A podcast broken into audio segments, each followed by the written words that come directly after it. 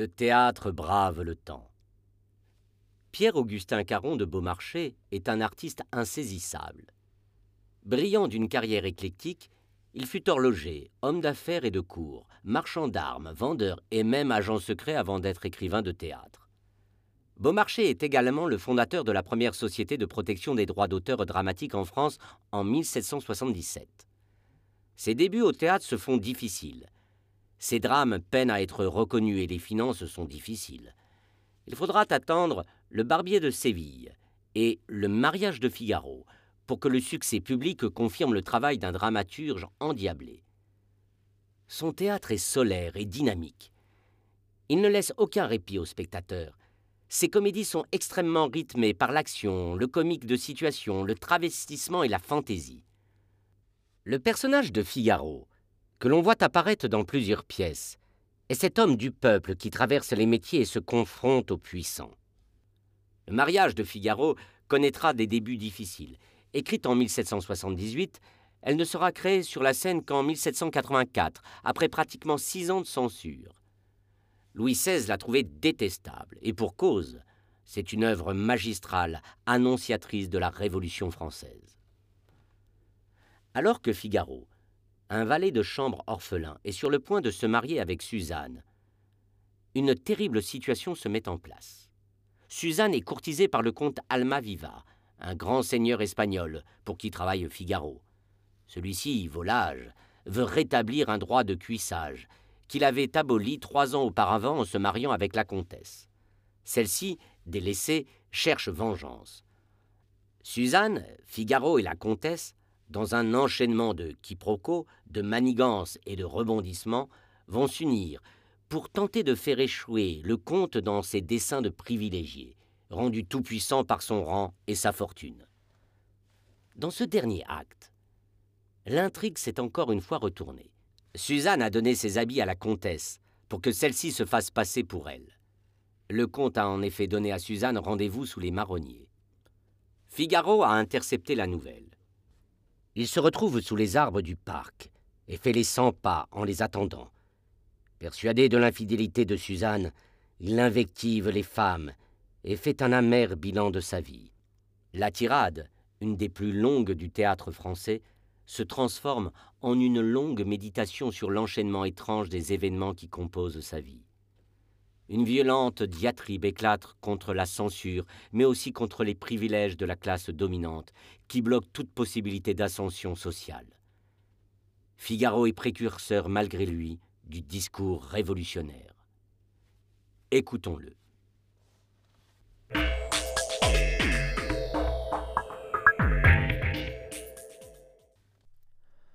Ô femme Femme, femme Créature faible et décevante. Après m'avoir obstinément refusé quand je l'empressais devant sa maîtresse, à l'instant qu'elle me donne sa parole, au milieu même de la cérémonie, il riait en lisant, le perfide. Et moi, comme un bonnet.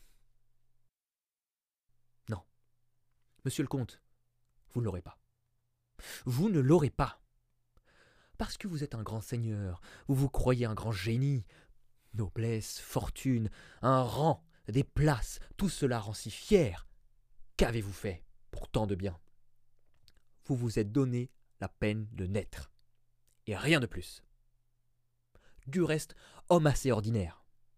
Tandis que moi, morbleu, perdu dans la foule obscure, il m'a fallu déployer plus de science et de calcul pour subsister seulement qu'on en a mis depuis cent ans à gouverner toutes les Espagnes. Et vous voulez jouter? On vient, c'est elle. Ce n'est personne. La nuit est noire en diable et me voilà faisant le sot métier de mari.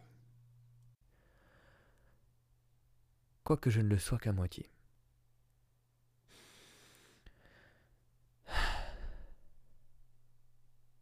Est-il rien de plus bizarre que ma destinée? Fils de je ne sais pas qui, volé par des bandits, élevé dans leurs mœurs, je m'en dégoûte et veux courir une carrière honnête. Et partout je suis repoussé. J'apprends la chimie, la pharmacie, la chirurgie, et tout le crédit d'un grand seigneur peut à peine me mettre à la main une lancette vétérinaire. Là d'attrister des bêtes malades, et pour faire un métier contraire, je me jette à corps perdu dans le théâtre. Me fussé-je mis une pierre au cou Je broche une comédie dans les mœurs du sérail, auteur espagnol. Je crois pouvoir y fronder Mahomet sans scrupule.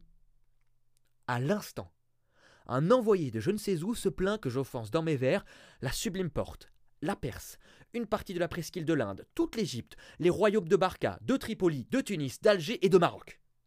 Et voilà ma comédie flambée pour plaire au prince mahométan, dont pas un, je crois, ne sait lire, et qui nous meurtrisse l'omoplate en nous disant chien de chrétien.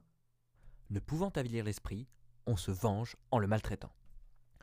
Mes joues se creusaient, mon terme était échu. Je voyais de loin arriver l'affreux record, la plume fichée dans sa perruque. En frémissant, je m'évertue.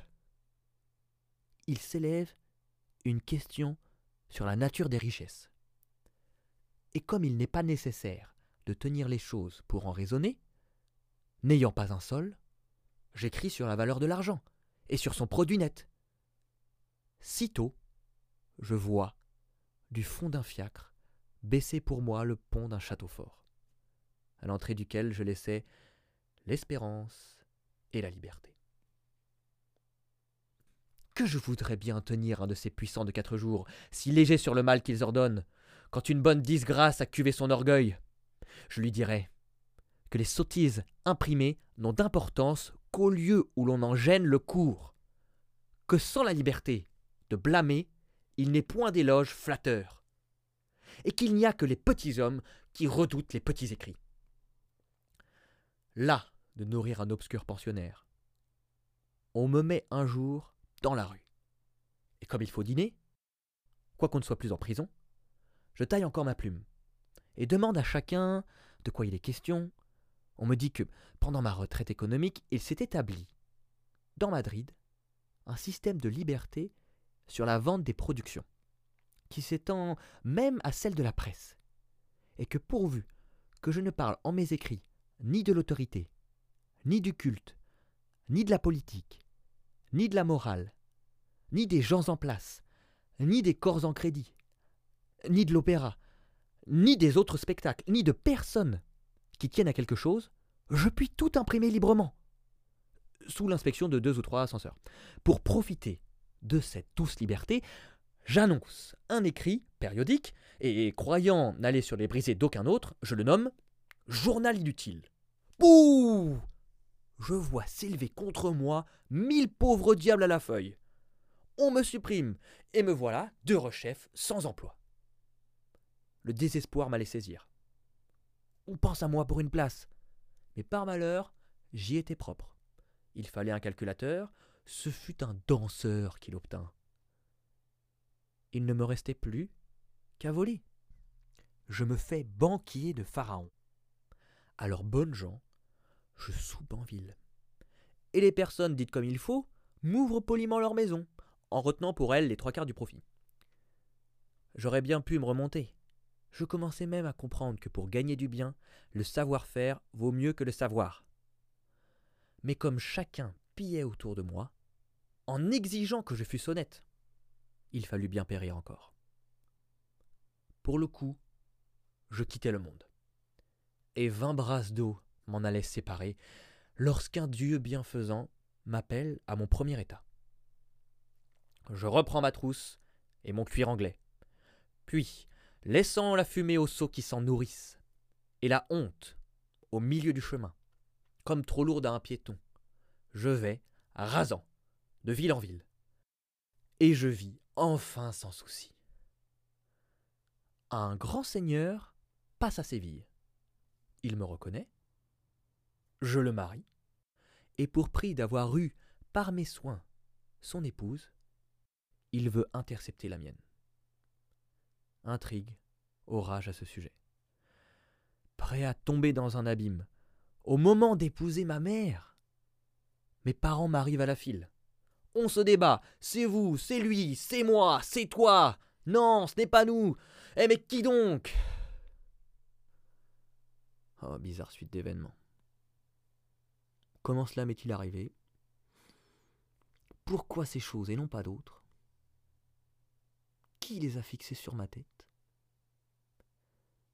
Forcé de parcourir la route où je suis entré sans le savoir, comme j'en sortirai sans le vouloir, je l'ai jonché d'autant de fleurs que ma gaieté me l'a permis. Encore je dis ma gaieté, sans savoir si elle est à moi plus que le reste, ni même quel est ce moi dont je m'occupe. Un assemblage informe de parties inconnues, puis un chétif être imbécile, petit animal folâtre, un jeune homme ardent au plaisir, ayant tous les goûts pour jouir, faisant tous les métiers pour vivre, maître ici, valet là, selon qu'il plaît à la fortune, ambitieux par vanité, laborieux par nécessité, mais paresseux avec délice. Orateur selon le danger, poète par délassement, musicien par occasion, amoureux par folle bouffée. J'ai tout vu, tout fait, tout usé. Puis l'illusion s'est détruite et trop désabusée, désabusée, désabusée. Susan, Susan, Susan. Que tu me donnes de tourments. J'entends marcher. On vient? Voici l'instant de la crise.